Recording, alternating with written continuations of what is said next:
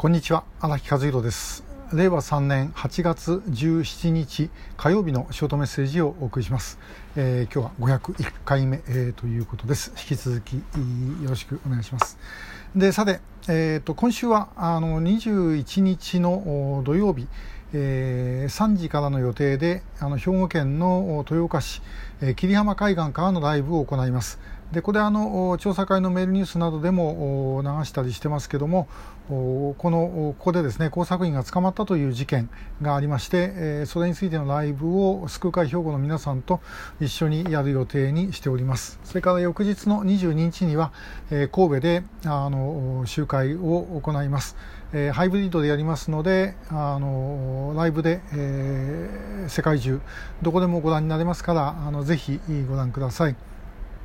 で、えー、今日話すのはあの先週、まあ、北朝鮮の嘘に対してですね日本の突っ込みが足りないというような話をいたしました。で、えー、まあ、その続きみたいなものになるんですけどもあの時ですねあの市川さんの電話機の話、えー、ともう一つ増本留美子さんはあのことをですね欲しがっていたという話がありましたで、えー、あの後増本照明さんに確認したらば、えー、やっぱりことはやってたということでだどっかに報道されてたんでしょう、えー、それを見てですねあのことを欲しがったというふうに言えば増本留美子さんだというふうに、えー、思われるんじゃないかというまあひでえ話です。でもうともかくですね本当にあの北朝鮮の言ってることというのはまあもうほとんど嘘でたらめでっち上げ、えというふうに言っていいと思います。だから自分たちがそうだから相手もそうだろうというふうに思って、えいる、えあるいはまあやっても構わないというふうに思っているということです。でこれはあの、えーとですね、本が出たのは80年代の終わりだったかな90年代の初めでしたがあのコ・ヨンファンさんという、まあ、今あの韓国でまだ活躍されてますけども元北朝鮮の外交部の課長でですね、えー脱獄亡命した人のですねあの書いた本の中に、えー、日朝の交渉の中で、えー、日本側はあのものすごい資料を用意してきているとでこれに対して北朝鮮側はもうまともな資料を用意してなくて、えー、非常に困ったというようなことが書かれています。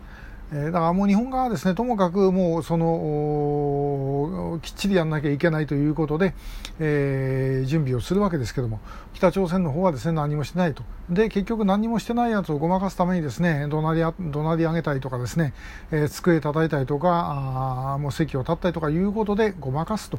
いうことです。だから相手が別にですね本当本当の意味でのそんな強気でも何でもないと。いうことですね、えだからやっぱり大阪府警の暴力団対策の刑事さんの方がいいということになっちゃうわけです。であと北朝鮮のあの言葉遣い、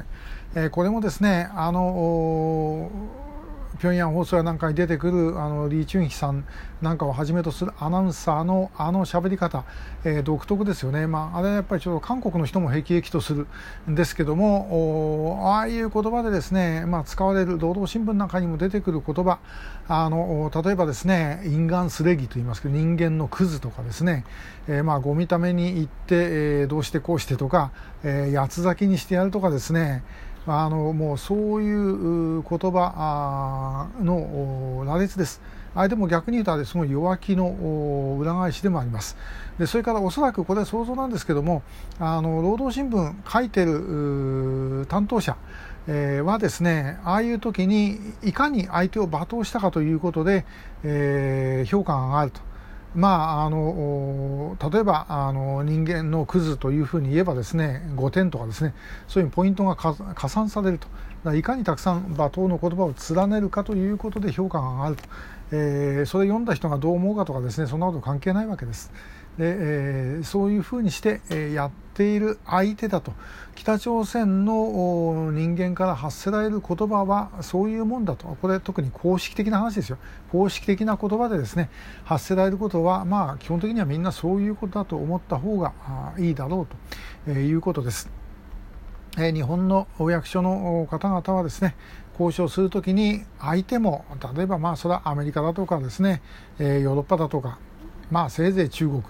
ぐらいというふうに思ってですね交渉するわけです。だけど相手全然違うわけですから、えー、普通のですね外交交渉とは全く違ったものと思って考えるしかないだろうと、ねえー、これだから例えばですねあの暴力団あのに対してですねなんか交渉するのに、えー、外務省の課長さんとかですねあの言ってもらったらどうなるかって想像つき想像できると思いますよね。あるいはあの詐欺師の取り調べでですねこれ外務省の例えば、えー、とアジア太陽州局長にですねやらせてみればどうなるか大体わかると思います、え、そういうものだということで我々は考えて対応しなきゃいけないと。で、えー、外務省の中だっておそらくですねそういう交渉できる人間いると思います。だからあのそういう場にはそういう適切な人間を連れてくるというふうにしてやらなければいけない、えー、本当だったらですねあの名前もペンネームでも何でもいいから、えー、竹島さんとかですね、え、そういう人を持ってきて、え、やらせると、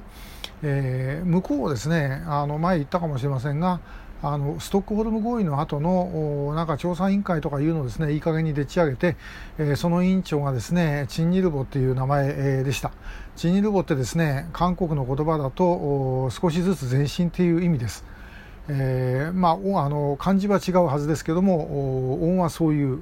音だと、ね。えー、そしたらまああのそれくらいのことをですね向こうやってくるわけですからだったらですねこっちもですねあの竹島鳥蔵とかですねなんかそういうようなあの名前にしてですね、えー、出しゃいいというふうに思います。えー、それが国としての意思表示ということではないんだろうかなと、まあ、その北朝鮮のレベルまでですね下がるってのはなかなかその人間として、えー、どうよというものはあるんでやりにくいんですけども、まあ、こういう時はですね、えー、それをもう諦めて、えー、恥も外聞もなくやるしかないんじゃないだろうかなというふうに思います。で、えー、まあ、あのこれは北朝鮮との交渉において、えー、基本的に必要なことであろうというふうに思う次第です。えー、今日もありがとうございました。